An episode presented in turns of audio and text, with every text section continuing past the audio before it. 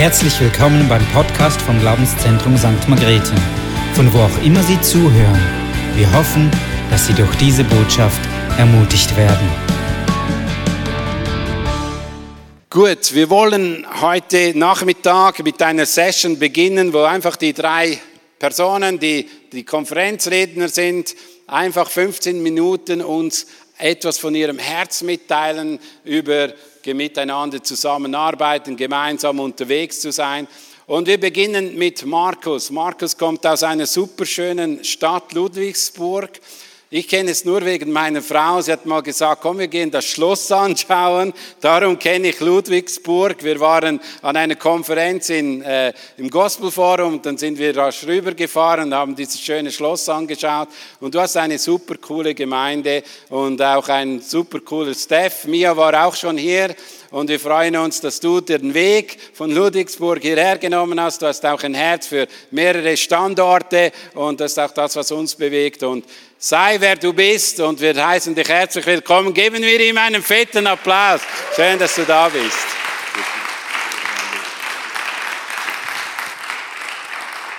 Ja, einen wunderschönen guten Nachmittag. Grüezi miteinander. Mehr kann ich aber nicht, okay? Das ist alles, was ich kann. Ich freue mich sehr, bei euch zu sein in eurer Kirche. Und ähm, so im Vorfeld, als wir so am Schreiben waren, äh, hat mir der Thomas geschrieben. Und Thomas kenne ich schon wirklich seit dem Seminar vor ungefähr fünf Jahren war das, als wir noch auf dem Seminar studiert haben, plus ein paar Jahre natürlich. Und äh, ich glaube, er hat mich am Anfang gar nicht erkannt, aber jetzt weiß er, dass ich das bin. Ich weiß, dass du das bist. Und ich freue mich sehr, hier zu sein. Ich fühle mich schon auch ein bisschen heimisch, weil ihr singt unsere Songs, die Worship-Songs. Also ne, würdig bist nur du und so weiter. Richtig cool, Löwe, Lamm, super. Hast du wahrscheinlich gemacht, damit ich gleich auch gut reinkomme in das Ganze. Ne? Habe ich mir schon gedacht, ihr Schweizer seid einfach schlaue Leute. Und äh, ja, ich freue mich heute und auch das ganze Wochenende gemeinsam mit euch auf der Reise zu sein und auch dieses Thema so ein bisschen durchzugehen und einfach verschiedene Stationen zu nehmen, was es denn bedeutet, dass wir gemeinsam unterwegs sind. Und ich liebe Church, ich liebe Gemeinde, weil eben nicht Jesus einmal beschlossen hat oder Gott im Himmel, okay, ich führe euch zu mir, ihr könnt das Leben mit mir starten und dann macht jeder so sein Ding, sondern wir sind als Gemeinde gesetzt, wir sind als Familie gesetzt, wir sind dazu da, miteinander unterwegs zu sein. Und das finde ich super. Das freut mich so. Ich bin gern mit anderen Menschen unterwegs und gern mit anderen Menschen zusammen und baue gerne Gottes Reich mit anderen Menschen zusammen, weil das so viel schöner ist. Amen. So viel besser ist und so viel auch ausgemerzt werden kann von dem, was ich nicht kann. Das ist so, so gut. Ja, zu mir, du hast gesagt, ich, ich, wohne in einer wunderschönen Stadt. Das stimmt. Ludwigsburg ist eine der schönsten Städte in Deutschland. Schwabenland ist eine der schönsten Regionen überhaupt, wo man leben kann. Ich komme eigentlich aus dem Norden, von der Nordseeküste, bin runtergezogen in den Süden vor 14 Jahren tatsächlich, habe dort die Gemeinde übernommen, die hieß damals Volksmission, also richtig moderner Name, Volksmission Ludwigsburg und es waren damals so 20, 25 Personen, die meisten waren ganz knapp älter als ich, also 70 plus, und ähm, man hat nicht, wirklich, man hat nicht gedacht, dass die Gemeinde nochmal irgendwie einen Drive bekommen könnte. Aber ich bin so dankbar für das, was Gott da einfach in diesem Ort gemacht hat. Ich weiß nur, als ich meine Berufung empfing, dort zu starten, wie Freunde mir gesagt haben, willst du das wirklich machen? Du darfst jederzeit bei uns anrufen, du darfst dich jederzeit melden. Wenn du was hast, melde dich bei uns, äh, weil, weil Leute das nicht gesehen haben, das, was Gott auch in mein Herz gepflanzt hatte. Und ich wusste einfach nur eines, ich soll hier starten, egal was, was kommen wird. Ich glaube, dass Gott was vorhat. Und ich glaube, dass Gott diese Kirche benutzen wird, um damit einfach seine Geschichte zu schreiben. Und die Kirche ist jetzt nach und nach, ich erzähle später noch ein bisschen, gewachsen und wir dürfen jetzt echt sehen, dass, äh, dass viel, viel passiert ist, wie wir viel auch Musik, vielleicht wisst ihr das, machen, nach ganz Deutschland rausschicken, auch in die Schweiz und auch nach Österreich. Und äh, Leute kommen auch aus Paraguay in unser College, weil sie von uns gehört haben, irgendwo auf der Welt. Und wir einfach so viele Menschen dazugefunden haben, was mich am meisten freut. Und darum geht es. Und es ist für mich immer der Gradmesser von Kirche, auch gemeinsam unterwegs zu sein, dass sich Menschen zu Christus bekehren. Amen dass das geschieht, dass es nicht nur Theorie ist, sondern dass wir das wirklich erleben. Und deswegen äh, kann das nur klappen, wenn wir das gemeinsam bauen und wenn wir das in Einheit bauen. Ihr habt einen Vers mir mitgegeben oder der Vers für heute, der uns so begleiten wird, der steht in 1. Korinther 1, Vers 10. Schlagt's mal gerne mit mir auf. In der Kirche hat man immer Bibeln dabei. Das macht man so. Man nimmt Bibel mit. Man liest in der Bibel. Und äh, ich möchte auch diesen Vers einfach mit uns leben, äh, lesen. Da heißt es, Geschwister, im Namen von Jesus Christus, unserem Herrn, fordere ich euch auf, eins zu sein. Redet so, dass eure Worte euch nicht gegeneinander aufbringen und lasst es nicht zu, dass Spaltungen unter euch kommen. Seid vielmehr ganz auf dasselbe Ziel ausgerichtet und haltet in völliger Übereinstimmung zusammen. Kann man ganz, ganz viel rausholen aus diesem Vers, aber ich möchte uns zwei Dinge nur mitgeben, für uns als Leiter, für uns, die wir andere Menschen mitnehmen mit uns auf der Reise zu sein. Das erste ist, es geht um das Thema Einheit. Und zwar, Einheit muss aktiv gebaut werden. Ja, Einheit muss aktiv gebaut werden. Ich lese so gerne Apostelgeschichte, geht es jemand auch so, zu sehen, was da los war. So eine Dynamik, so ein Leben, so viel Begeisterung, so viel Bekehrungen. Da heißt es, jeden Tag fügte der Herr hinzu diejenigen, die gerettet wurden. Und ich habe mich so gefragt, warum war das so? Und wenn du das mal so liest, Apostelgeschichte 2, dann siehst du, da steht, ihre Treffen waren von überschwänglicher Freude geprägt. Also nicht nur, ich gehe in die Kirche und bin gut drauf, sondern da war richtig Freude, da war richtig Begeisterung übereinander. Und da, wo Menschen miteinander Freude haben, da, wo Menschen miteinander eins sind, da, wo Menschen miteinander etwas feiern, was gemeinsam haben, worauf sie sich konzentrieren, da entsteht einfach Lebendigkeit, da entsteht Freude. Und wo Freude entsteht, da kommen andere Menschen dazu und es werden mehr und mehr und mehr und mehr. Und es begeistert mich an der Apostelgeschichte, dass sie das erlebt haben, dass sie gesehen haben, hey, das, was wir hier haben, Jesus, wenn wir es teilen, wenn wir es miteinander teilen, dann sind andere Menschen da wirklich dabei. Sie kommen mit dazu und sie sind Teil von dem, was hier geschieht. Und es geschieht, wenn Einheit gelebt wird. Einheit ist attraktiv super attraktiv. Wenn wir es verstehen, dass unsere Gemeinde, unsere Teams dass dort Einheit praktiziert wird, gelebt wird, dann werden wir sehen, dass dort Wachstum kommen wird. Und die Einheit aber, sie geht nicht nur von dem anderen aus, der zu dir jetzt Einheit bauen soll, sondern sie geht immer von dir aus. Einheit wird in unseren Herzen gestiftet durch Jesus. Ich bin so dankbar dafür, dass er uns neues Leben gegeben hat, dass er uns Einheit mit sich geschenkt hat dass wir diese Einheit erleben dürfen, dass wir erleben dürfen, dass wir angenommen sind, dass wir geliebt sind, dass wir seine Freunde sind. Es führt auch dazu, dass wir uns selber annehmen können, dass wir uns selber lieben können. Und wenn wir uns selber lieben können, dann kann auch von uns wieder Liebe zu anderen Menschen rausgehen. Dann kann da auch wieder Einheit gebaut werden. Und auf diese Art und Weise sehe ich das in der Postgeschichte und auf diese Art und Weise funktioniert das, wenn wir sehen wollen, dass Wachstum geschieht, dass da Menschen mit dazukommen, dass wir aktiv Einheit bauen. Dass wir uns überlegen, wie können wir auf Menschen eingehen, wie können wir auf Menschen zugehen. Ich fand so schön, wie Jesus mal gebetet hat, das ähm, hohe priesterliche Gebet. Wir kennen das auswendig, Johannes 17. Wie fängt es an? Nein. Ich bitte aber, Vers 20, Vers 21, die beiden, ich bitte aber nicht allein für sie, sagt Jesus, also für seine Jünger betet er, sondern auch für die, die durch ihr Wort an mich glauben werden. Und jetzt pass auf, dass sie alle, sag mal alle, alle, mit allem, alles drauf, dass sie alle eins seien, wie du Vater in mir bist und ich in dir, so sollen auch sie in uns sein, auf dass die Welt glaube, dass du mich gesandt hast. Ist ein krasser Text. Jesus betet hier für seine Jünger, er betet hier für seine Gemeinde. Und ich bin immer davon überzeugt, wenn Jesus für seine Gemeinde betet, betet er im Glauben, dass es auch wirklich passiert. So, und er betet eben nicht und sagt, bitte Vater, mach, dass Hinze, Kunze, Müller, Schulze, dass die irgendwie eins sind, sondern er betet, dass sie alle eins sind. Und das für uns auch als Leiter, als Mitarbeiter für unsere Church, hey, das hat Jesus gebetet, dass wir alle eins sind. Dass Menschen nicht abseits stehen und nicht mitkommen, sondern dass wir es verstehen, aktiv Beziehung zu bauen, Einheit zu leben, dass alle mit auf der Reise mit uns sind. Und wir klar kennen das, dass wenn man vielleicht auch was startet, was Neues startet, Beziehung startet, am Anfang ist immer alles schön. Wenn man eine Kirche startet am Anfang, ich starte gerade in Lindau, eine Kirche ist vieles auch anstrengend, aber ist auch vieles schön. Es ist so ein Zauber in dem, was Neues sagt Luther mal, ne? alles so, wenn Neugeborenes ist, so ein Zauber da drin. Ähm, aber wenn es so ein bisschen weitergeht, dann merkt man schon auch im Miteinander, ah, der andere hat ja auch seine Macken und seine Ecken und seine Kanten. Ich weiß nicht, wer verheiratet ist und sagt, ich bin zehn Jahre verheiratet, habe noch keine Macke an meiner Frau gefunden oder an meinem Mann gefunden. Wahrscheinlich hat man schon so ein paar gefunden. Und wenn man das jetzt auch auf Kirche hier sieht, die Korinther Gemeinde, der Text, den wir haben, geht ja um die Korinther Gemeinde. Am Anfang natürlich, Paulus hat die Gemeinde mitgestartet und so, mega krass. Paar Jahre jetzt aber schon unterwegs. Problem, es waren nicht nur Leute aus dem gleichen Ort da zusammen, sondern Korinther war ganz bunt gemischt. Die Leute kamen von überall her. Tausend Ideen, wie man Gemeinde leben könnte, tausend Ideen, wie man Gottesdienstform leben könnte, tausend Ideen, wie man dies und jenes Theologie auslegen kann.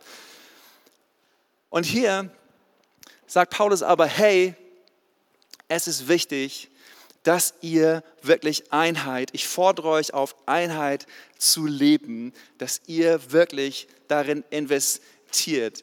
Und ich glaube, für Kirche, es ist so wichtig, dass wir uns das immer wieder in unsere Köpfe sagen. Hey, Einheit bauen ist mein Job. Ist mein Job. Nicht der Job von meinem Nächsten. Einheit bauen ist mein Job. Es ist unser Job, das zu machen, aktiv zu sein. Und ich kenne das aus eigener Erfahrung. Ich habe in Ludwigsburg gestartet, die erste Zeit. Erstmal war der neue Pastor da, super, alle haben sich gefreut. Der junge Pastor, wie lange der wohl bleiben wird, nur zwei Jahre geht der auch. Aber nein, ich habe länger durchgehalten. Yes, danke Jesus. Und am Anfang war alles leicht und easy, frischer Aufwind. Aber dann hast du gemerkt, dass irgendwie so es nicht klar war, wo geht's hin, wo geht die Reise hin. Und dann hast du gemerkt, ja, nee, der eine will dahin, der andere will dahin. Und dann, dann fing es so an, dass, dass die Einheit so, man gemerkt hat, die Einheit bröckelt irgendwie. Die Einheit ist nicht mehr so ganz da. Was passiert dann? So, Leute ziehen sich immer mehr zurück. Was passiert im Gottesdienst? Wir haben gemerkt, die Atmosphäre ist nicht mehr so, wie sie mal war. Es ist nicht mehr so locker. Was passierte weiterhin? Die Gemeinde wuchs nicht mehr, kamen keine Menschen mehr mit dazu. Haben sich Menschen bekehrt? Es haben sich auch keine Menschen mehr bekehrt, weil die Leute es einfach spüren. Da, wo keine Einheit ist, da ist es kein attraktiver Ort reinzukommen. So, und das war bei den Korinthern ja auch so. Und Paulus fordert sie auf und sagt, hey, aktiv, es ist dein, mein, unser Job, dass die Einheit gefördert wird und so auch bei uns. Jesus sagte mal, wovon das Herz voll ist, geht der Mund über. Und ich will dich mal fragen, uns mal fragen als Leiter, Leiterinnen, als Mitarbeiter, Mitarbeiterinnen, so wie es um deine Leidenschaft auch für die Gemeinde bestellt ist. Wenn ich dich fragen würde, wie ist deine Leidenschaft für Jesus bestellt, sagst du, ja, ja, Jesus, bestens, mein Hero, er hat mich gerettet, Halleluja, ich singe und tanze vor Freude. Und Kirche, ah ja, Kirche. Ah, diese Menschen. Wenn, Kirche wäre so leicht, wenn diese Menschen nicht da wären.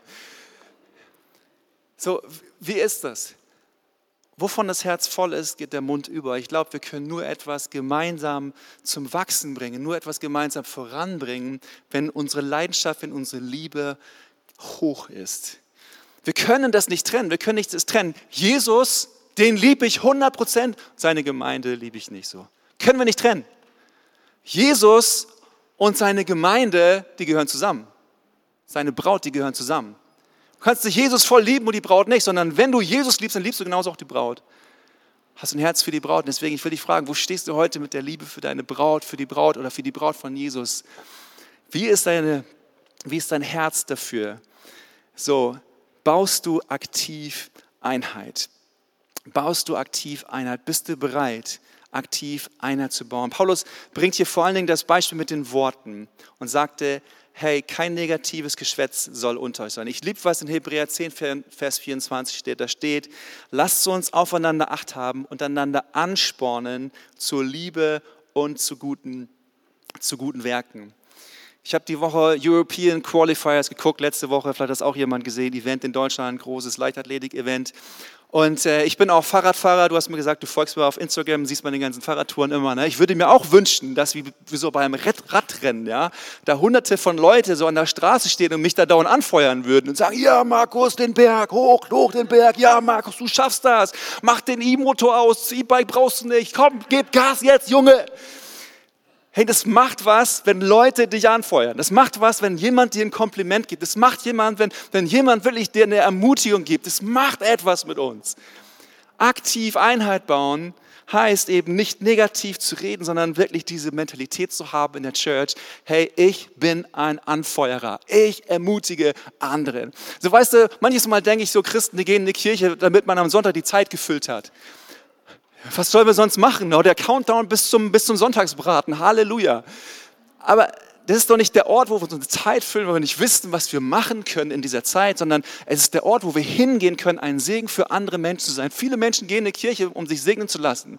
Aber wie wäre es, wenn wir Einheit aktiv bauen und sagen, ich gehe in die Kirche, um Menschen anzuführen, ich gehe in die Kirche, um für Menschen da zu sein, ich gehe in die Kirche, andere zu ermutigen, ich gehe in die Kirche, für Menschen zu beten, ich gehe in die Kirche, Menschen einzuladen, zu messen, ich gehe in die Kirche, mit Menschen danach Sport zu machen. Wie wäre das, wenn wir so unterwegs wären? Aktiv die Einheit zu bauen. Und das Zweite, noch ganz kurz, was Paulus hier sagt, ist, gemeinsam auf ein Ziel zu fokussieren. Ich finde es stark, wie er es sagt. Er sagt nicht, seid auf dasselbe Ziel ausgerichtet. Er sagt, jetzt schau mal ganz genau hin, Bibelleser, ja, verstehen immer noch ein bisschen mehr, wenn man genau hinguckt. Da steht, seid viel mehr als das auf das eine Ziel ausgerichtet. Und er sagt jetzt nochmal, eine Steigung, seid viel mehr ganz auf dasselbe Ziel ausgerichtet. Und das finde ich, das finde ich stark. Weißt du, ich bin vor zwei Wochen Urlaub gefahren. Eigentlich bin ich noch so ein bisschen in Urlaubsstimmung. So. Ich war noch gar nicht in der Church. Ich bin jetzt bei euch, mache noch weiter Urlaub bei euch. Ähm, und wenn du im Urlaub fährst, dann packst du dein Auto. Ich bin mit ein paar Freunden gefahren und wir packen nicht das Auto.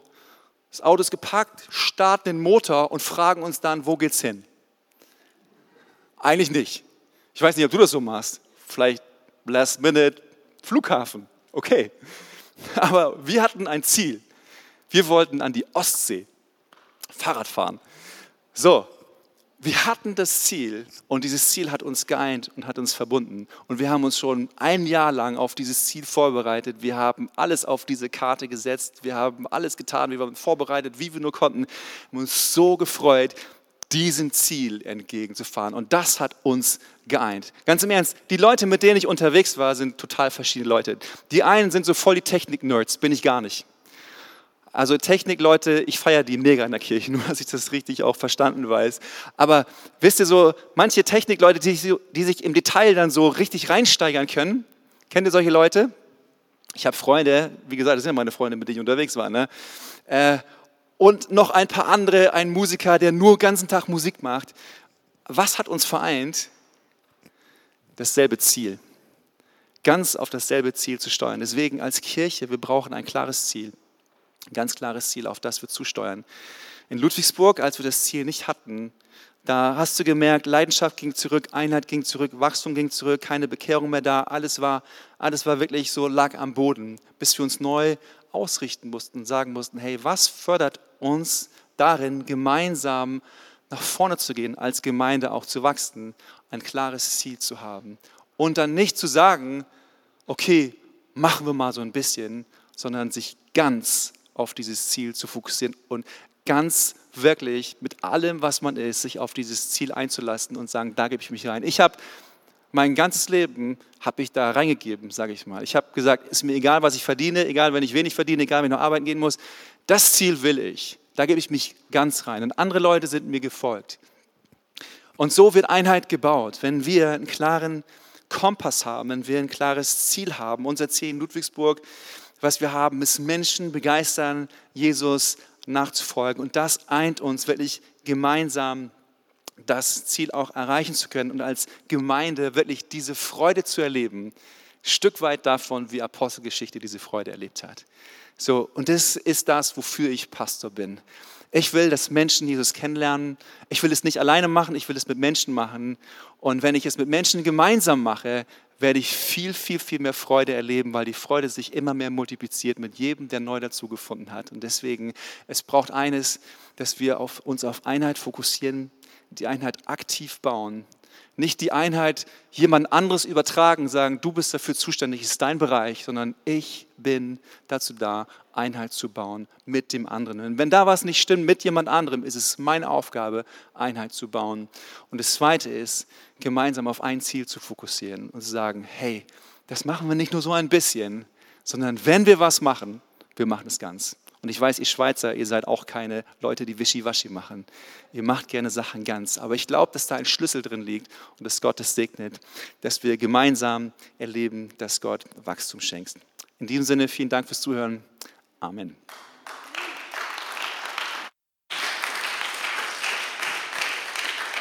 Danke vielmals, Markus. Wenn ihr Fragen habt, schreibt sie auf, weil wir werden ihn danach löchern und dann kannst du gute Frage ihm geben.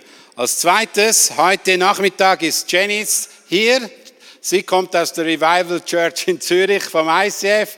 Dort gibt es ganz viele Bekehrungen. Das ist auch eine Gemeinde, die wirklich vieles bewegt. Und äh, ich habe sie im Livestream oder im YouTube gesehen und dann sprach der Heilige Geist zu mir, lade sie ein, Punkt. Und ich kannte sie nicht, ich wusste nicht, wer sie ist, aber wusste dann plötzlich, als ich dann ein bisschen auf Instagram geschaut habe, ja, der Urs ist ein Verwandter und der ist ein Verwandter, sind alles so alte Leute, nein, sind auch noch jünger, aber äh, wo man mit ihnen unterwegs war und hey, cool, dass du da bist und wir geben auch dir einen fetten Applaus, teil mit uns dein Herz. Danke. Danke, danke, Pere. Ja, du hast mich angefragt und ich dachte so, er weiß nicht mehr, dass wir uns eigentlich kennen. Da war ich noch ein Kind, das ist immer dann ein bisschen schwierig, sich das zu merken. Aber ich freue mich hier zu sein. Danke für die Einladung. Ich liebe diesen Gedanken der Einheit, die Markus geteilt hat, von dem er erzählt hat. Und ich merke immer wieder, dass diese Einheit auch unglaublich anstrengend ist. Du hast es ein bisschen angetönt, so, wenn wir beginnen, Kirche zu bauen, wenn wir in eine neue Small Group gehen, wenn wir im neuen Team sind, ist es das Beste. Es ist das Geilste, mit Freunden wirklich Kirche zu bauen und Kirche zu erleben. Dann ist es ein Abenteuer nach dem anderen. Und, und ich bin so begeistert für das und ich gehe für das. Und dann, wenn man ein bisschen länger in der Kirche ist, wenn man länger in einer kleinen Gruppe ist, ähm, wenn man länger dabei ist, dann merkt man genau, oh, das ist manchmal vielleicht auch schwierig, die funktionieren irgendwie einfach anders wie ich, ich würde es doch so gut machen und ich bin so gut und die, die nerven mich einfach alle. Ich weiß nicht, ob ich die Einzige bin, die so fühlt, aber das ist manchmal schwierig. Und trotzdem gehen wir ja für diese Einheit, trotzdem gehen wir für Kirchen, für den Leib Christi, wir gehen für diese Familie, die wir sind, von der wir immer wieder sprechen. Und da nimmt es mich Wunder, wie hat sich das Gott gedacht? Wie hat sich das Gott gedacht, dass wir gemeinsam unterwegs sind, auch wenn es so schwierig ist, weil wir alle einfach so einen Flick-up haben? Und da schaue ich immer wieder gerne einfach auf Jesus. Wie hat Jesus diese Gemeinschaft gelebt? Weil ich weiß, wenn ich so in der Bibel lese, Jesus hatte echt auch schwierige Menschen um sich herum. Jesus hatte auch Gemeinschaft, die mühsam war. Er hatte Leute um sich herum gesammelt, die ähm, genauso speziell waren. Und darum frage ich mich, wie hat Jesus so das gehandelt mit den Menschen? Und da dürfen wir lesen in Matthäus 26, 39. Das ist ein Gebet, das Jesus spricht nach dem letzten Abendmahl kurz vor seinem Tod. Er selbst ging noch ein paar Schritte weiter, warf sich zu Boden mit dem Gesicht zur Erde und betete, mein Vater, wenn es möglich ist, lass diesen bitteren Kelch an mir vorübergehen, aber nicht wie ich will, sondern wie du willst. Und was mich wirklich begeistert an diesem Gebet, ähm, das ist ein Gebet, das ich sehr, sehr gut nachempfinden kann. Und was ich so schön finde, ist, Jesus spricht ganz ehrlich hier mit dem Vater und teilt ihm mit, dass er es sich so anders wünschen würde. Und ganz ehrlich fragt er auch und sagt, aber dein Wille soll geschehen. Ich möchte nach deinem Willen handeln. Und wie, wie göttlich ist das, dass in Schwierigkeiten wir sagen, Vater, es geht nicht mehr, es ist schwierig, es, es ist frustrierend und es ist schmerzhaft. Und trotzdem entscheide ich mich, für deinen Weg zu gehen. Und trotzdem entscheide ich mich, für diese Einheit zu gehen, für diese Kirche, für diese Gemeinde, wo du mich gesetzt hast. Und ich erlebe das so in, in meinem Beruf, dass ich darf Pastorin sein. Das ist für mich ein unglaubliches Wunder. Das ist wirklich etwas, was Gott in mir bewegt hat. Ich träume schon davon, seit ich irgendwie zwölf Jahre alt bin, spreche ich davon, dass ich mal wirklich ganz in die Kirche gehen möchte. Und dann, wie man das so in der Schweiz macht, lernt man zuerst das Richtiges. Ähm, da habe ich in der Bank gearbeitet, auch natürlich, weil wir in der Schweiz sind, und war so, und war so in der Finanzwelt und es war gut und es war okay, aber ich wusste immer, ich möchte mich ganz in Kirche investieren. Und so habe ich mich schon einfach als, als Freiwillige reingegeben, wo ich konnte. Ich war Teil von Kleingruppen, ich habe mitgearbeitet, ich habe aufgestellt, einfach alles, wo man mich gebraucht hat, da war ich dabei. Und dann irgendwann habe ich meine Lehre abgeschlossen, dann habe ich ähm, das Theologiestudium angefangen und dann irgendwann habe ich gemerkt, jetzt öffnen sich Türen und Gott positioniert mich, dass ich diesem Traum nachgehen darf. Und das ist, das ist so berührend, dass Gott dies tut. Und trotzdem merke ich, es ist eigentlich oftmals auch unglaublich anstrengend und auch einsam. Gerade wenn ich hier so jeweils in der ersten Reihe sitze, vielleicht kurz vor einer Predigt oder einfach in der Kirche und ich bete, dann merke ich, es ist unglaublich einsam, diese geistlichen Kämpfe zu kämpfen. Auch andere Pastoren, andere Leiter in der Kirche, wie ihr das seid, ihr könnt mitfühlen, dass es immer wieder schwierig ist und man sich alleine fühlt. Vielleicht sagt niemand Danke für all das, was du investiert. Vielleicht sieht niemand, welche geistlichen Kämpfe du kämpfst. Vielleicht sieht niemand, wie du angegriffen bist und trotzdem aufstehst und sagst, aber mein Leben ist ausgerichtet auf Jesus Christus. Und das ist schwierig. Und ich glaube, dass das Jesus auch erlebt hat. Das Gebet, das wir angeschaut haben in Matthäus, das ist so ein einsames Gebet auch. Wir kennen die Geschichte vermutlich, wie, wie seine engsten Freunde einfach irgendwie da pennen und voll nicht los, äh, voll keine Ahnung haben, was los ist, keine Ahnung haben irgendwie, wo Jesus gerade durchgeht. Und Jesus ist im Gebet und er ist verzweifelt und er zeigt uns eine Seite von sich, die wir vielleicht nicht ganz so oft entdecken in der Bibel. Ich stelle mir das so vor, wie man heute immer äh, von Mental Breakdowns spricht, wie Jesus einfach so da ist und alles wie eine Welle über ihn kippt. Und, und er sagt, Vater, wenn es irgendwie geht, lass diesen bitteren Kelch an mir vorübergehen. Und noch im gleichen Gebet, im gleichen Moment sagt er, aber dein Wille soll geschehen. Und das ist wirklich ein Schlüssel für Kirche. Wenn Gott dich und mich als Leiter platziert hat, vielleicht leitest du eine Kleingruppe, vielleicht ein Team, vielleicht bist du irgendwo am Mitarbeiten, wo dich niemand sieht, vielleicht bist du die Person, die die Stühle aufstellt, was auch immer. Aber wenn du den Mindset hast, dass du sagst, es ist so einsam und es ist so scheiße und es ist schwierig, aber dein Wille soll geschehen. Ich glaube, dann befinden wir uns auf heiligem Grund und dann befinden wir uns auf einem Weg, der Kirche so kraftvoll macht. Und was ich schön finde, das Gebet, dein Wille geschehe, irgendwie setzt das ja auch voraus, dass wir wissen, was Gottes Wille ist. Und ich will dich heute fragen, weißt du, was Gottes Wille ist für dein Team? Weißt du, was Gottes Wille ist für deine Kirche? Weißt du, was Gottes Wille ist für dich persönlich? Und das ist, das ist eine Herausforderung. Wir müssen Zeit nehmen zu hören, was ist der göttliche Wille über meinem Leben. Und Jesus hat das in der Ruhe entdeckt. Jesus ging auf die Knie und hat gebetet und hat immer wieder um diesen Willen Gottes, um diesen Willen des Vaters ähm, gebeten. Und er hat gehört. Und ich glaube, gerade in der heutigen Zeit ist es schwierig, in diese Ruhe zu kommen. Ist es schwierig, ganz ehrlich, einfach vor Gott zu sein und zu sagen, was ist dein Wille für mich?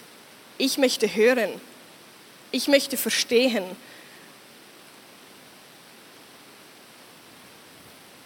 Und etwas, das ich gemerkt habe, ich spüre wirklich so, ich spreche nicht gern von Berufung, weil ich weiß nie so genau, was soll die Definition davon genau sein, aber was auch immer, ich spüre, Gott hat mich irgendwie in der Kirche platziert.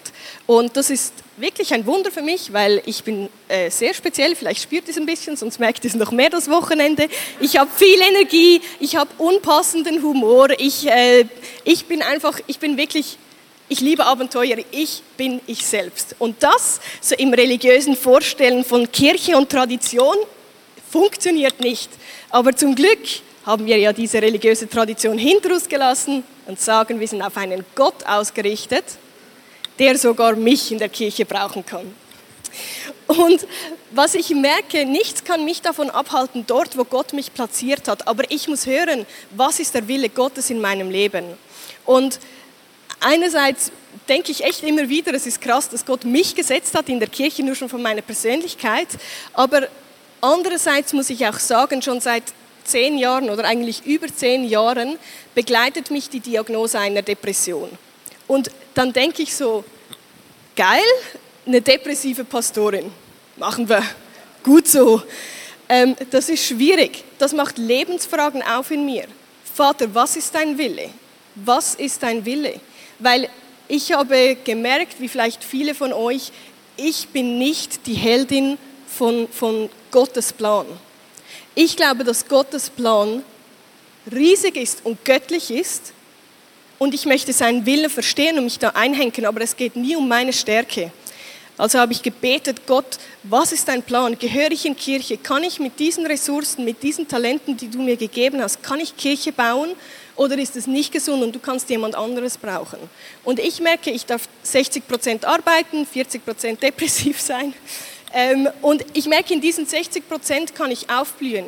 Ich kann Dinge auf den Boden bringen und ich kann Dinge ähm, verwirklichen, weil Gott diese Talente und diese Gabe in mich hineingelegt hat, weil ich wirklich gehört habe, Gott, ist es trotzdem noch dein Wille, dass ich hier bin in dieser Verantwortung.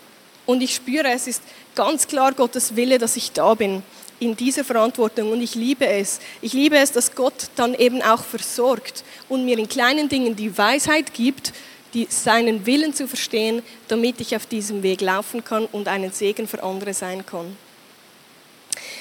Etwas, was gerade durch meine Lebensgeschichte wichtig ist für mich, was ich gelernt habe, das möchte ich euch mitgeben.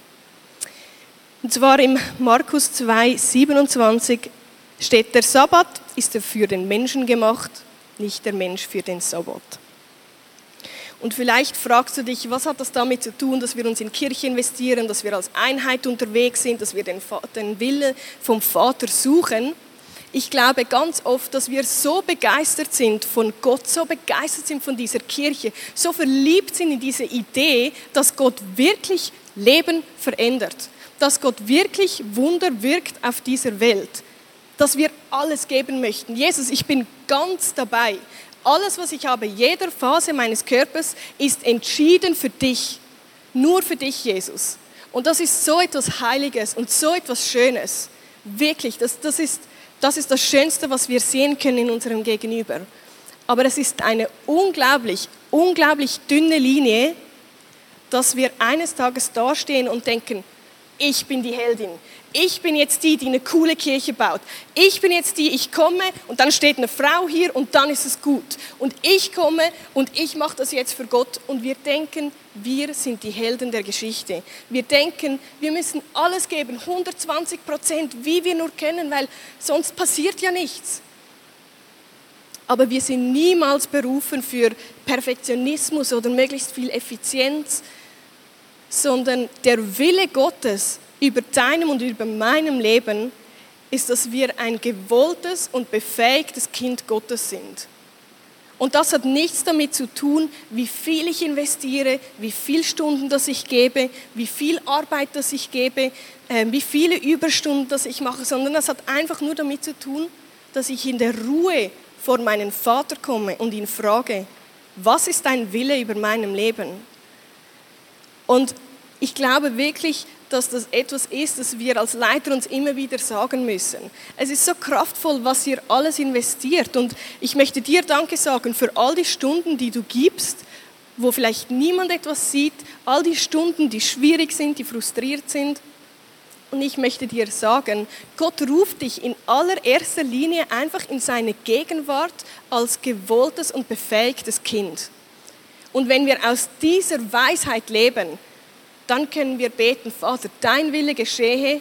Und ich weiß, dass sein Wille ist, dass die Gemeinde aufblüht, aber dass genauso ich aufblühen darf, dass mein Inneres voller Leben sein kann, dass die Gemeinde voller Leben sein kann.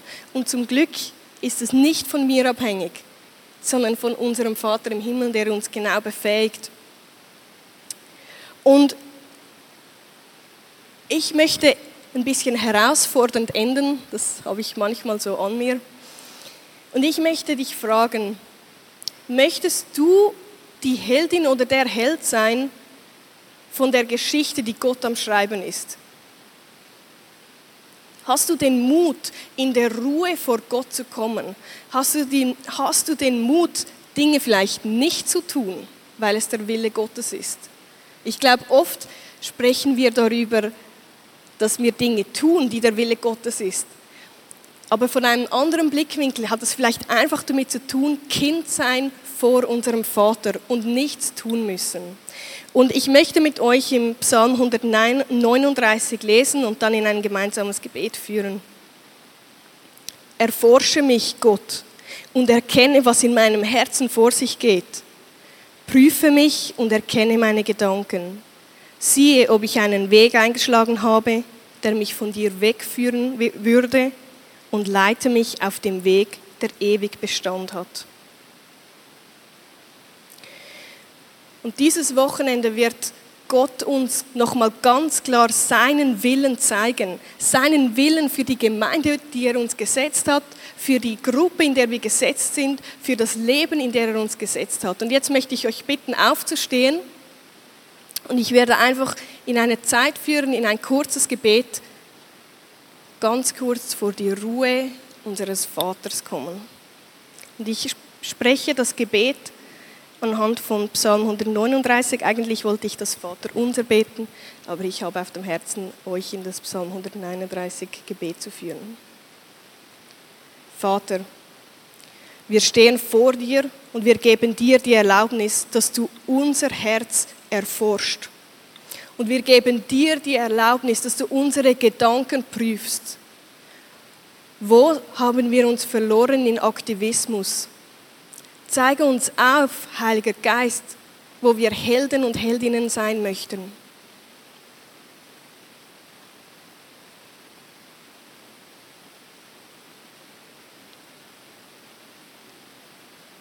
Ich glaube, dass dir jetzt der Vater einfach zeigt, wo dass du neue Wege einschlagen darfst, wo dass du wieder vor diese Ruhe, vor diesen Vater kommen kannst und wo du Optimismus brechen darfst. Und ich spreche jedem Einzelnen jetzt zu, dass Gott dich führt auf dem Weg, der ewig Bestand hat. Amen.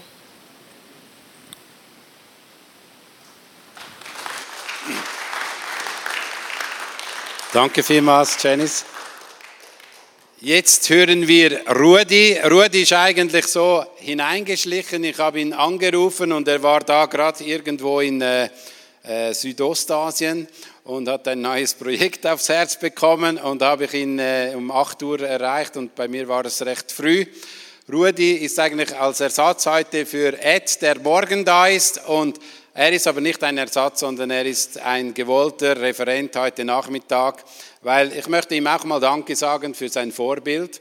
Er ist jemand, der wirklich die Region sensationell geleitet hat und hat sie dann mir übergeben. Ich war zwar in Peru und dann hat er es eingeleitet, dass ich dann die Region leiten muss, aber es ist gut jetzt im Nachhinein.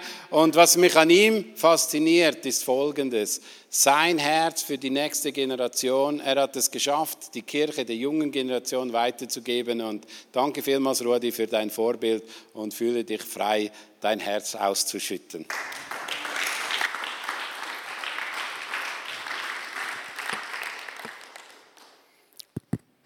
Ja, vielen, vielen Dank für die Blumen. Es war fast schon zu viel, aber äh, ich bin gerne hier. Danke auch für das Vertrauen.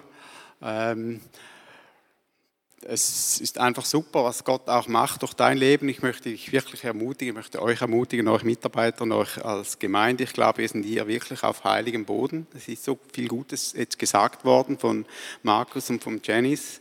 Eigentlich gibt es nicht mehr viel dazu zu sagen. Es wurde wirklich sehr viel Gutes gesagt. Und ich glaube, dass wir wirklich mit diesem Thema Gemeinschaft, gemeinsam miteinander, es gibt kaum ein Thema, das so am Herzen Gottes ist. Und ich möchte euch ermutigen, es kommt mir so ein bisschen vor, vielleicht ist es ein prophetisches Wort, wie wenn, wie wenn ihr einen Brunnen ausgrabt wieder. Und wenn du einen Brunnen ausgräbst, ähm, dann will, möchtest du zuerst ja eigentlich frisches Wasser haben.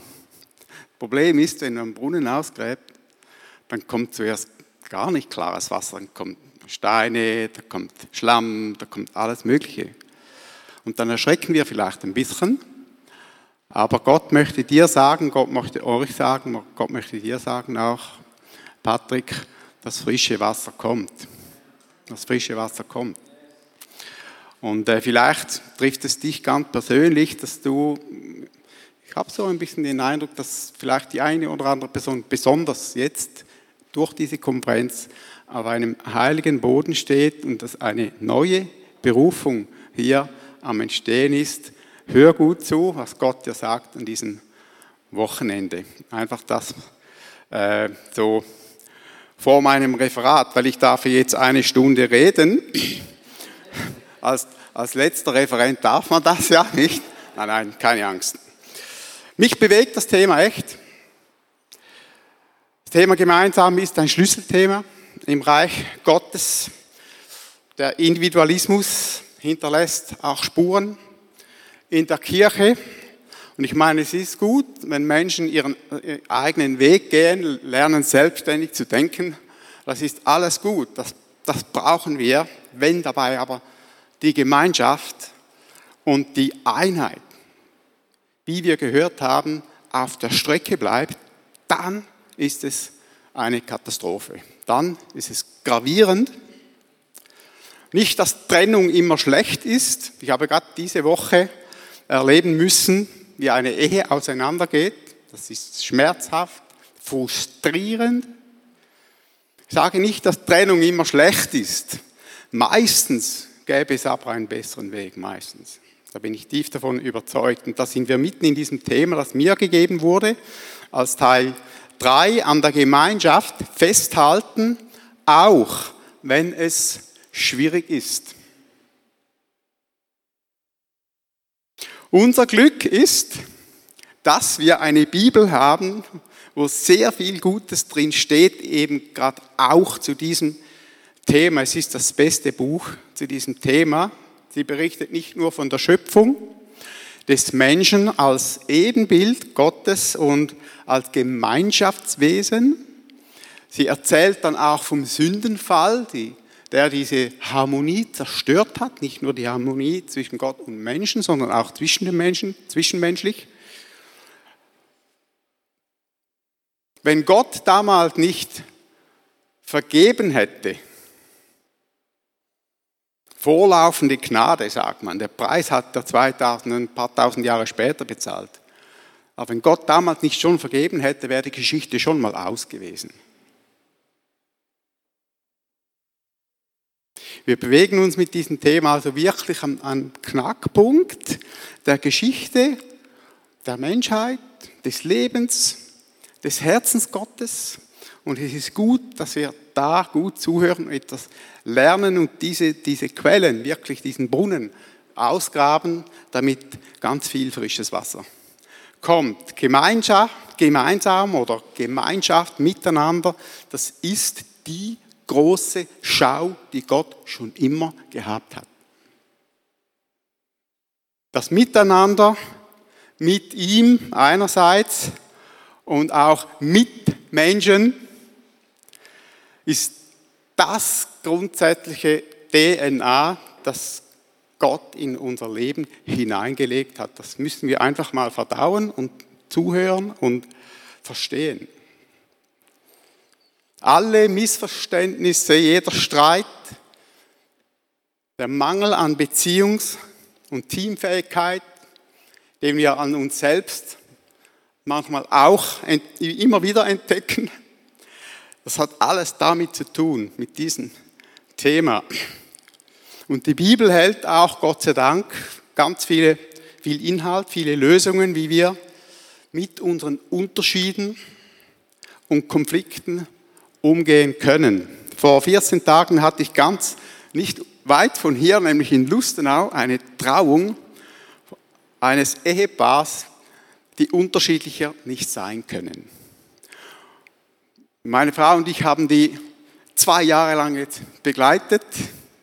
Ich weiß nicht, ob sie noch zusammen wären, wenn sie keine Begleitung gehabt hätten.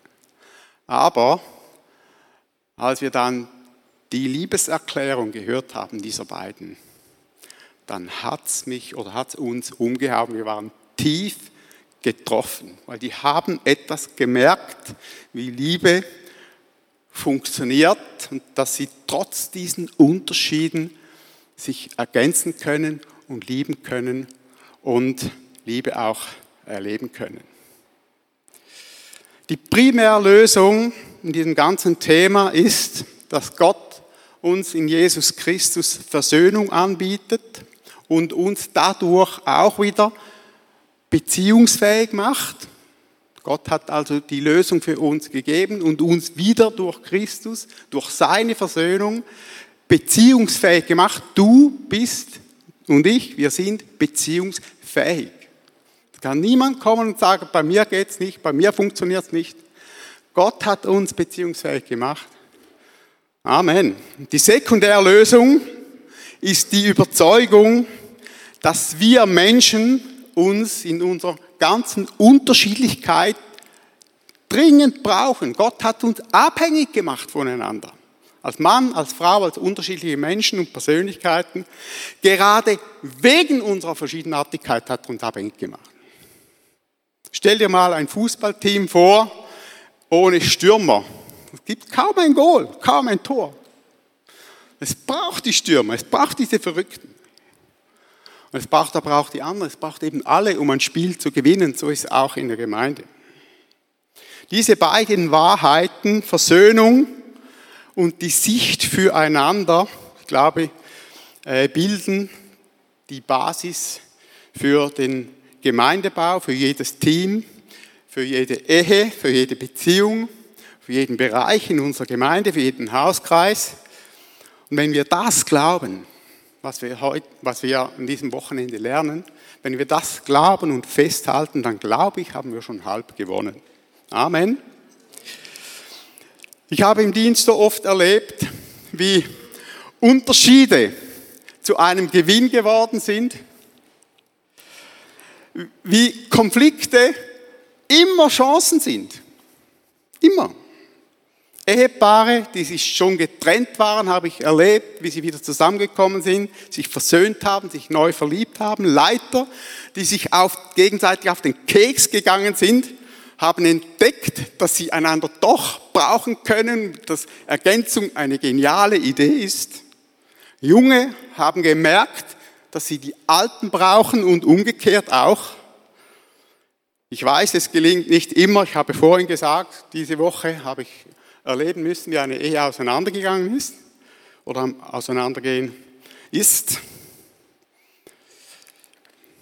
Liebe Freunde, ich möchte jetzt ein paar Punkte bringen, keine fixfertig Lösungen präsentieren, sondern ein Beispiel aus der Bibel nehmen, das mich immer wieder begeistert aus dem wir unglaublich viel lernen können. Es ist Apostelgeschichte 6, dieser Streit, der dort beschrieben wird. Es gäbe sicher noch andere Geschichten, aber die Apostelgeschichte 6 mit nur sieben Versen, diese Geschichte, das sind nur sieben Verse. Ich glaube, es ist eines der kompaktesten und tiefgründigsten Beispiele, wie Konflikte überwunden werden können oder eben, wenn es schwierig wird, dass es trotzdem weitergeht und einen Weg geht. Apostelgeschichte 6 ist ein geniales Beispiel von Wiederherstellung. Von, aus Streit wurde ein Segen. Die Gemeinde hat, ich lese das jetzt mal gar nicht, könnt ihr selber nachlesen, wegen der ungerechten Verteilung vom Essen für die Witwen haben sich zerstritten. Man höre und staune apostolische Gemeinde, der zwölf Apostel, hat sich zerstritten, das muss man mal hören, nicht? Aber die Apostel haben diesen Konflikt zu einem beispielhaften Sieg geführt. Was können wir daraus lernen? Es gibt sehr viel, ich muss mich zeitlich beschränken hoffe, ich trifft die richtigen Punkte. Konflikte sind normal. Seid ihr noch da? Die gehören zum Leben. Es braucht Konflikte. Es braucht sogar Streit. Und Konflikte sind, sind gar nicht negativ per se. Konflikte und Nöte sind sehr oft der Anfang von Erfindungen, von genialen Lösungen. Sehr, sehr viele Erfindungen sind daraus entstanden, weil ein Konflikt da war, eine Not da war, ein Problem da war. Und deshalb müssen wir schon mal von Anfang an nicht negativ über Konflikte denken. Und auch nicht über Streit. Die hatten Streit in der apostolischen Gemeinde Jesu. Lassen wir also uns nicht gleich aus der Ruhe bringen, sondern bleiben wir, wie Paulus es sagte, in der Liebe und Besonnenheit, dann behalten wir am ehesten einen kühlen Kopf. Der Konflikt wurde dann, wie wir in dieser Geschichte lesen, offen angesprochen und anerkannt. Die Apostel, die Leiter, haben die Leute ernst genommen. Sie haben ihnen zugehört und sie sind die Sache angegangen. So schlicht, sie haben zugehört. Man kann Konflikte nämlich auch anders angehen. Man kann sie kleinreden, man kann die Leute eben nicht ernst nehmen, man kann sich über sie hinwegsetzen. Man kann Leute sogar lächerlich und dumm hinstellen.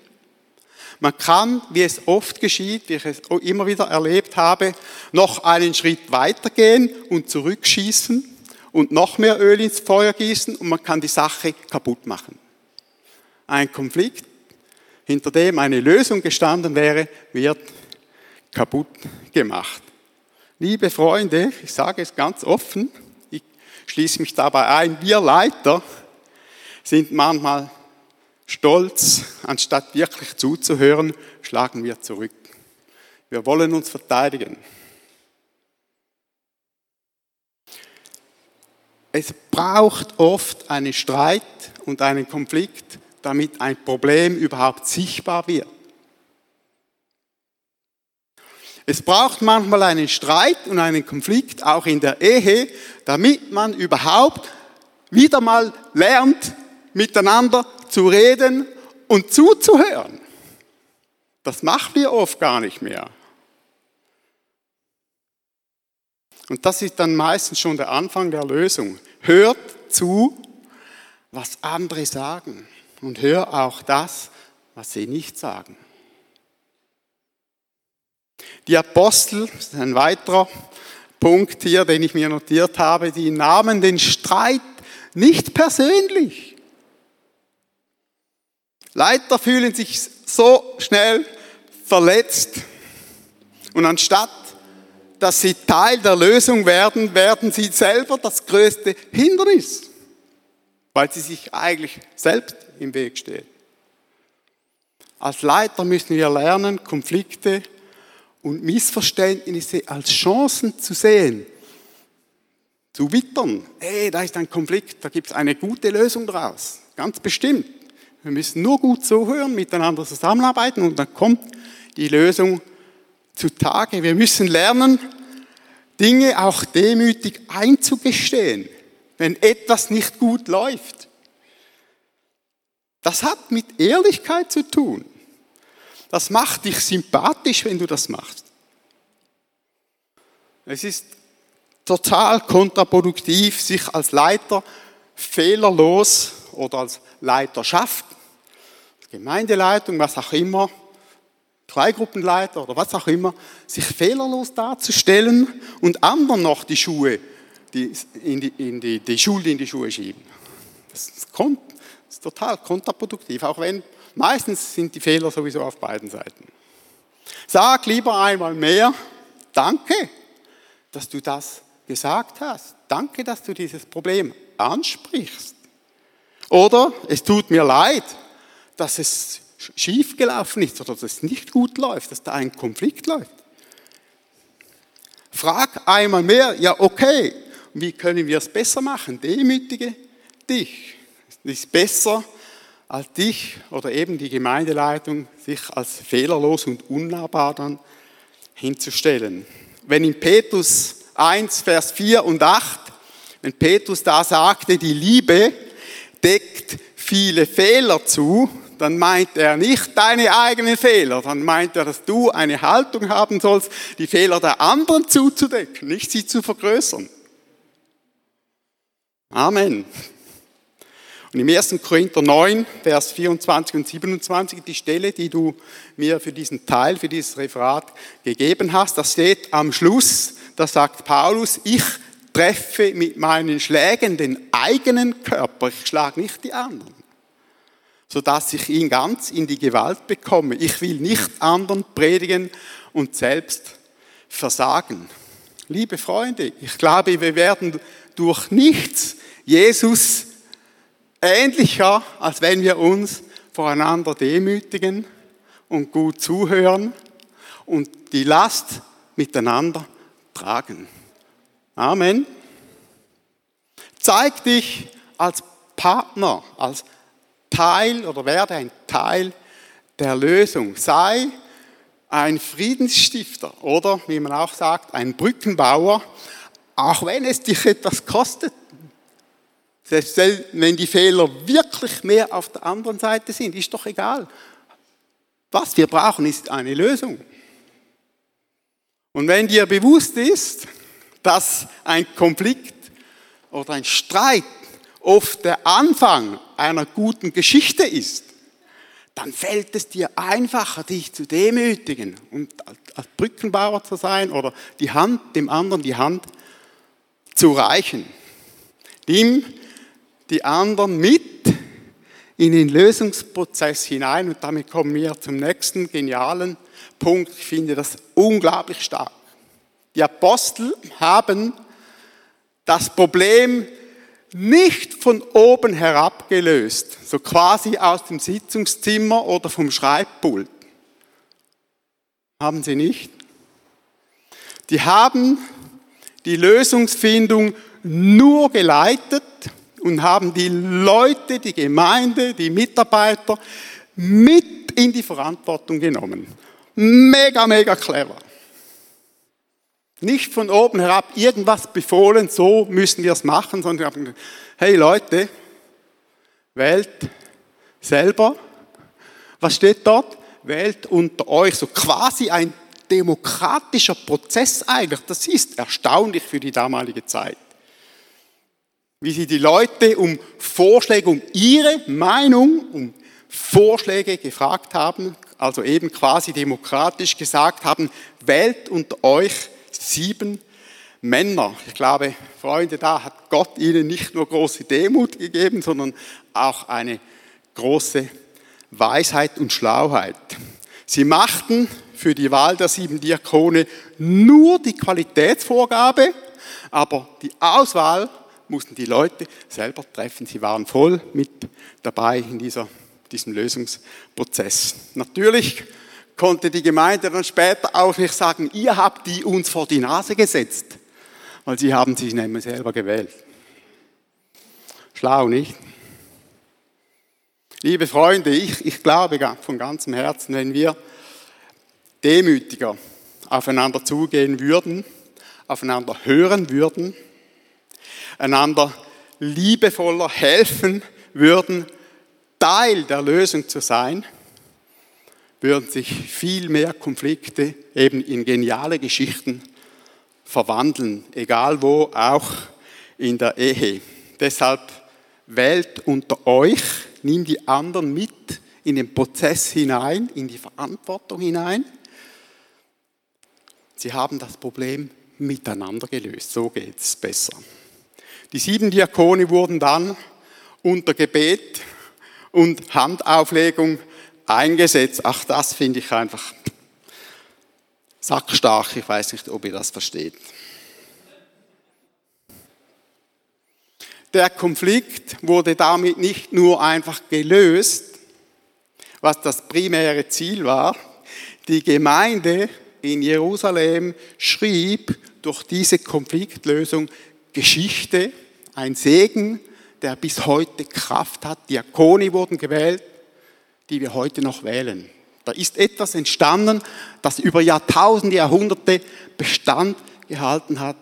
Gott hat die Gemeinde gebraucht und der Segen fließt bis heute. Ich finde das fantastisch. Leute, es gibt Dinge, die ihr machen könnt an Konfliktlösungen, die Jahrzehnte, Jahrzehnte Segen daraus fließen lassen, weil zwei, drei Menschen oder ein paar mehr es geschafft haben, miteinander zu gehen. Amen. Neue Schlüsselleute wurden zum Dienst freigesetzt. Ich glaube es, dass auch an diesem Wochenende Schlüsselleute unter euch zum Dienst freigesetzt werden. Ich glaube, wir dürfen auch den feinen Hinweis nicht übersehen, den die Apostel dort in Vers 4 gesagt haben. Wir aber wollen uns dem Wort und dem Gebet widmen. Sie haben sich nicht selber in die Aufgabe der Diakone gestellt, sondern sie haben ihre eigenen Prioritäten gesetzt für sich, Wort und Gebet und Leitung natürlich auch. Liebe Freunde, vielleicht liegt darin sogar die größte Botschaft versteckt. Janice hat das schon gesagt, in die Ruhe gehen, von dort aus, vom Herzen Gottes aus wirken. Sie gingen den Konflikt in der engen Verbindung mit Gott an und führten ihn auch mit Gebet und Handauflegung aus. Hand aufs Herz. Wie viel sitzen, diskutieren und streiten wir doch manchmal und wie wenig beten wir doch manchmal gemeinsam. Ich erlebe manchmal Sitzungen, da wird absolut gar nicht gebetet, nur Taktanten. Ich habe nichts dagegen. Das kann mal so sein, okay? Aber wenn das Gebet nicht auch ein Teil unserer Gemeinschaft, deines Hauskreises, deiner Ehe und in der Gemeinde ist, dann fehlt wahrscheinlich eben das Wichtigste. Bete, als ob alles Arbeiten nicht nützt und arbeite, als ob alles Beten nicht nützt. Ich glaube, es war Martin Luther, der das gesagt hat. Ich schließe mit dem letzten Punkt, nämlich, dass Gott auf diese Art der Konfliktlösung dann seinen Segen legte. Es steht dort, und das Wort im Vers 7, und das Wort Gottes breitete sich aus und die Zahl der Jünger wurde sehr groß in Jerusalem. Es wurden auch viele Priester dem Glauben gehorsam. Wow. Liebe Freunde, das wünsche ich euch als Gemeinde. Die Gemeinde wurde sehr groß. Mir kommen diese Worte so wie ein Resultat vor aus dieser Konfliktlösung, vom Heiligen Geist geführt. Wir könnten jetzt über viele andere Dinge sprechen, über die Diakonie auch, zum Beispiel über Philippus, aber meine Zeit ist, glaube ich, schon um. Ich wünsche euch wirklich eine gesegnete Konferenz. Gemeinsam geht es besser.